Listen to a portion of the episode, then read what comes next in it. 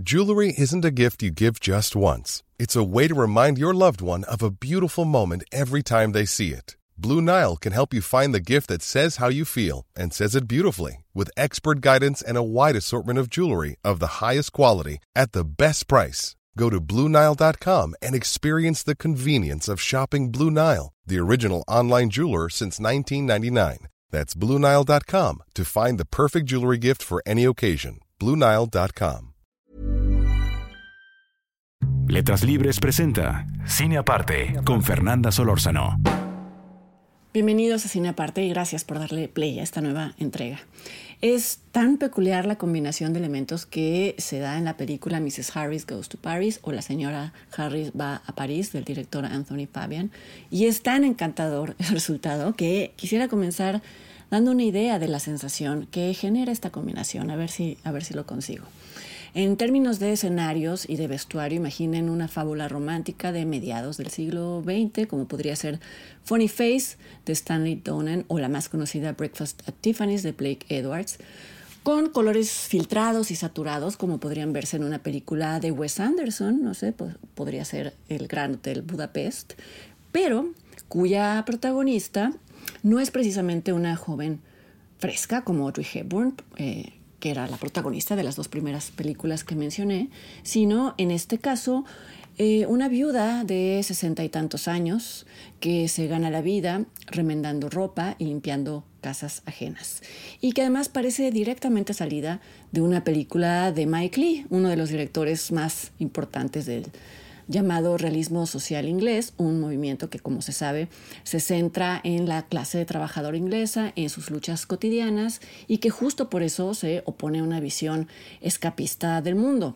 No coquetea con esta visión ni en los temas ni en la estética. Es casi lo opuesto al tono de las fábulas románticas de mediados del siglo XX. La viuda Ada Harris no solo se expresa y se desarrolla con los demás como lo haría un personaje de Mike Lee, sino que la actriz que la interpreta, que es Leslie Manville, ha aparecido en casi una decena de películas de este director. Para quien haya visto alguna de estas películas, va a ser quizá más intensa la sensación de eh, ver un personaje que ha viajado de un universo cinematográfico a otro que es casi su opuesto.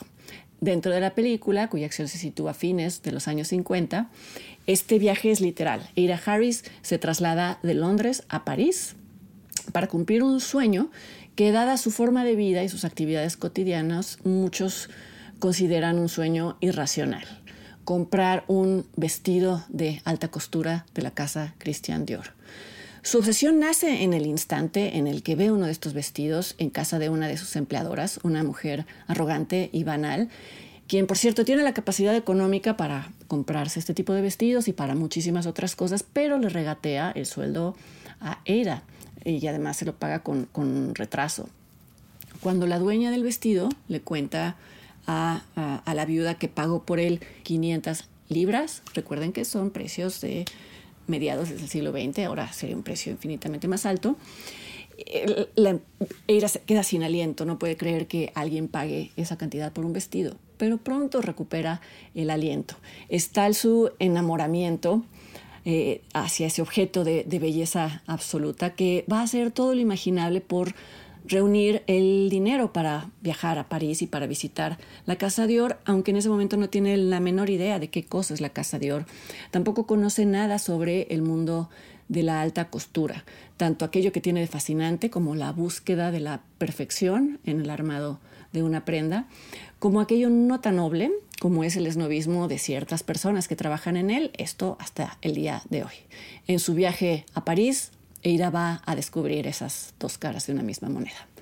Hay muchas razones por las cuales esta película es encantadora y creo que la principal es que la historia asume como válido y perfectamente natural que una mujer poco sofisticada, entre comillas, y de recursos limitados, como lo es Eira Harris, anhele más que nada en el mundo eh, poseer un vestido de alta costura. En un mundo cada vez más puritano, como el mundo en el que vivimos, en donde el deseo y la aspiración se ven con malos ojos y en donde el cine cada vez más se encarga de condenar todo aquello que se percibe como un exceso, pues esta es una historia casi transgresora. Esto puede sonar extraño considerando que la película se basa en una novela de 1958 del escritor eh, inglés Paul Gallico, que es prácticamente además la época en la que se sitúa la historia. Lo que quiero decir es que no es una historia nueva, pero muy probablemente en su momento, cuando el cine se permitía mostrar fantasías sin moraleja, quizá nadie cuestionó la decisión de una mujer de vida austera de poseer un objeto considerado de lujo. Hay que agregar además que el diseñador Christian Dior murió en 1957, es decir, un año antes, en el año en el que concretamente se sitúan la novela y la película, que es 1958, así que quizá probablemente también se percibió como un homenaje a, a los diseños de Dior. Sobra decir que estoy jugando a ser abogado del diablo y que a mí me parece fantástico que una película aborde sin culpas el deseo por lo bello. Solo creo que si este guion no fuera adaptado, si no fuera original y hubiera sido escrito eh, recientemente de acuerdo a los lineamientos culturales contemporáneos, quizá la historia hubiera concluido con un personaje que después de volver de un viaje en el que se expone algunas humillaciones, se da cuenta de que un vestido no es ni debe ser fuente de felicidad. Pero por suerte Anthony Fabian no cae en la tentación de regañar a, su público y muy por el contrario se apoya en un diseño de producción que coquetea con la fantasía y que consigue que el espectador también caiga rendido ante un tipo de belleza cuya utilidad, por llamarla de alguna manera, es simplemente dar placer a la vista. Para filósofos como Platón, la belleza que se manifiesta en el mundo sensible, en el mundo que nos rodea, permite que nuestras almas reconozcan o perciban la divinidad. La película no profundiza en nada de esto porque su tono es ligero, es deliberadamente dulce y sin una pizca de cinismo en el retrato de personajes puros y bien intencionados. Y esto también es una virtud y también es raro de lograr sin caer en el sentimentalismo. Es una cualidad parecida a la que tienen las películas del oso Paddington de Paul King, y lo digo sin sarcasmo alguno, considerando que estas películas, sobre todo la segunda, me parecen absolutamente adorables y genuinamente emotivas. También lo han dicho y lo han pensado otros críticos y lo han escrito. Siento la necesidad de decirlo para validarme.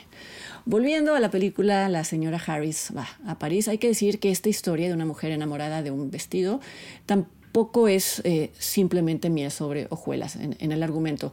Vista de cierta manera, también es una historia sobre cómo un personaje salido de una película de Mike Lee inyecta en los parisinos de la Casa de Or de mediados del siglo XX una dosis de realidad y de realismo muy propios de la posguerra y necesarios incluso para la supervivencia de un emporio de alta costura. Al sentirse identificada con las costureras de la casa y al desarrollar una buena amistad con el contador de la empresa y con la modelo estrella de la marca, que curiosamente son personajes que también, embebidos de la época, leen a Sartre y no quieren ser consumidos por la nada y por el absurdo de la existencia, la señora Harris encabeza una pequeña revolución obrera dentro de la casa de modas. Y otro de los grandes aciertos de la película es que su antagonista en esta lucha de clases es la actriz Isabel Huppert encarnando a la directora artística de la Casa Dior, que es una mujer elitista que se opone a que alguien común, entre comillas, use un vestido de este, de este tipo. Este es el conflicto que quizás sirve eh, de contrapeso a la obsesión, para algunos injustificable, de la señora Harris por comprar un vestido fuera de sus posibilidades. Pero no hay que distraerse, creo que el verdadero plato fuerte de la película es la fascinación del propio director por los diseños de Christian Dior recreados por la diseñadora de vestuario nominada y ganadora de algunos Oscars, la diseñadora Jenny Bayan.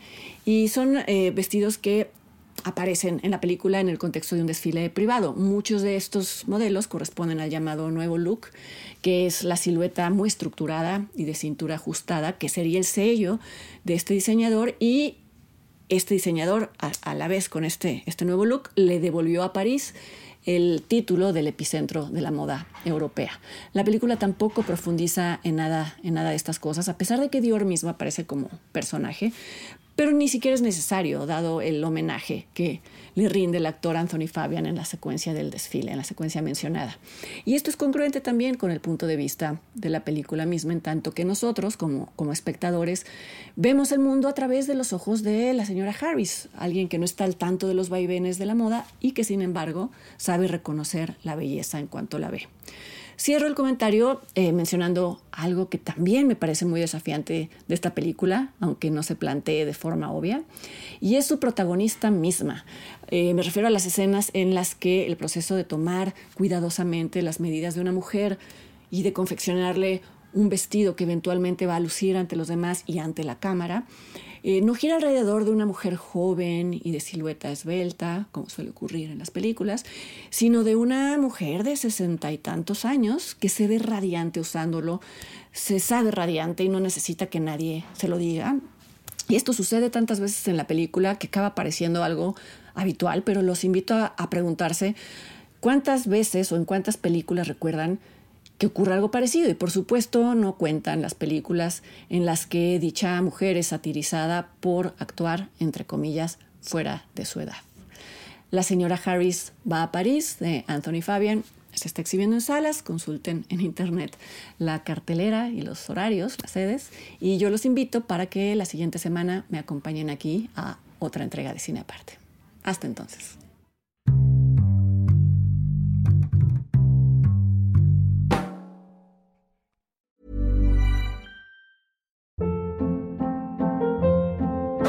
Hold up. What was that? Boring. No flavor. That was as bad as those leftovers you ate all week. Kiki Palmer here, and it's time to say hello to something fresh and guilt-free. Hello Fresh. Jazz up dinner with pecan-crusted chicken or garlic butter shrimp scampi. Now that's music to my mouth. Hello Fresh. Let's get this dinner party started. Discover all the delicious possibilities at hellofresh.com.